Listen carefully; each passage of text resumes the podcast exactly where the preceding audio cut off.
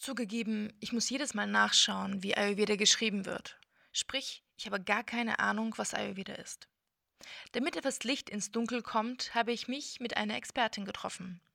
Nora ist ausgebildete Yogalehrerin und bietet ayurvedische Beratungen und Massagen in Berlin an. Also Ayurveda ist erstmal ein Gesundheitssystem. Ein ganz altes Gesundheitssystem, das aus Indien zu uns rübergekommen ist. Und was es von dem westlichen unterscheidet, ist, dass es ein sogenanntes ganzheitliches System ist. Also es wird keine Symptombehandlung gemacht bei Erkrankungen, sondern ähm, es wird nach Ursachen geforscht und diese Ursachen werden äh, behandelt. Und das ist der, der, der eine große Unterschied. Und der andere große Unterschied ist halt die Herangehensweise. Das Ayurveda, das große übergeordnete Ziel ist sozusagen die Gesunderhaltung des Menschen. Im Gegensatz zu der Medizin, die wir hier im Westen praktizieren, wo es darum geht, die Menschen wieder gesund zu machen. Das ist so ein bisschen, klingt sehr ähnlich, hat aber zwei unterschiedliche Herangehensweisen, weil dadurch im Ayurveda der präventive Anteil eine ganz große Rolle spielt. Ich erfahre, dass sich das Wort Ayurveda aus dem altindischen Sanskrit ableitet und als Lehre vom Leben übersetzt werden kann. Das ayurvedische Wissen wurde vor ca. 3000 Jahren in den Veden niedergeschrieben, den heiligen Schriften des Hinduismus.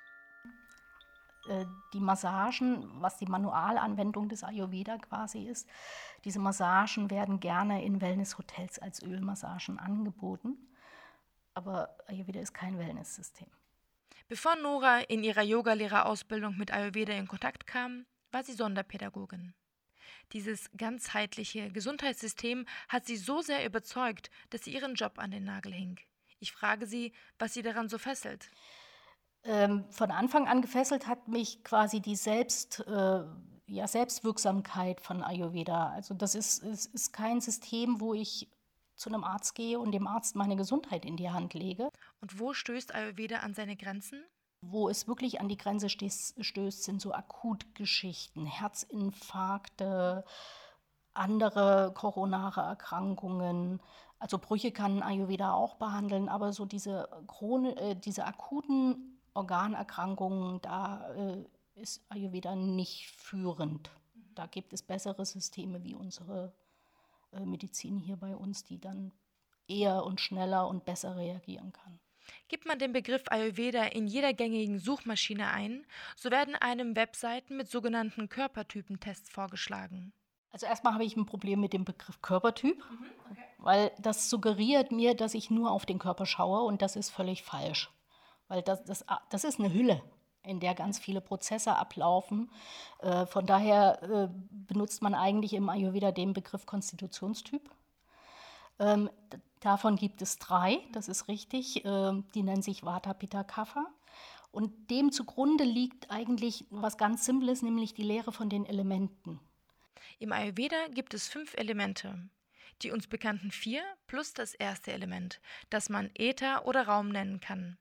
Jeweils zwei Elemente bilden ein Konstitutionsprinzip. Diese gelten überall, also in unseren Lebensphasen, im Tagesablauf oder den Jahreszeiten und sollten daher nicht auf unseren Körper reduziert werden.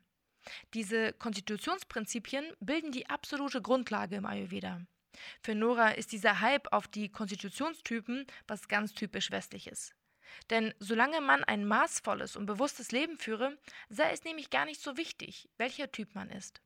Interessant wären die Konstitutionstypen halt, wenn Krankheiten auftreten, dann schaut man sich das an, um dann individueller reagieren zu können. Also es ist ein ganz individuelles System. Man kann nicht sagen, der, also bei Kopfschmerzen wird das und das gemacht, bei Bauchschmerzen wird das und das gemacht, sondern es wird wirklich geschaut, wo ist die Ursache der Kopfschmerzen, was liegt für eine Konstitution da unten drunter, was ist in der Konstitution jetzt schiefgelaufen, dass es zu diesen Kopfschmerzen kommen konnte und das wird behandelt.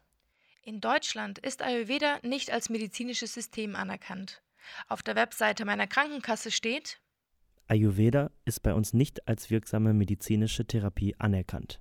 Belege, die den Standards der konventionellen Medizin genügen, stehen noch aus. Und in relevanten wissenschaftlichen Journalen sind bisher kaum methodisch akzeptable Studien veröffentlicht worden. Ayurveda schließt drei Bereiche ein. Erstens den präventiven Bereich. Dazu gehören zum Beispiel die Lebensführung, die Ernährung oder auch Reinigungstechniken. Der zweite Bereich ist der therapeutische, wo manuelle Therapie eine Rolle spielt, aber auch pflanzliche Nahrungsergänzungsmittel, die den Körper bei Problemen unterstützen. Der dritte Bereich ist der große ärztliche. Ayurveda klingt für mich nach einem System, das Achtsamkeit bedarf. Oft mute ich meinem Körper und Geist zu viel zu, gönne mir wenig Pausen. Sicherlich bin ich da nicht die Einzige.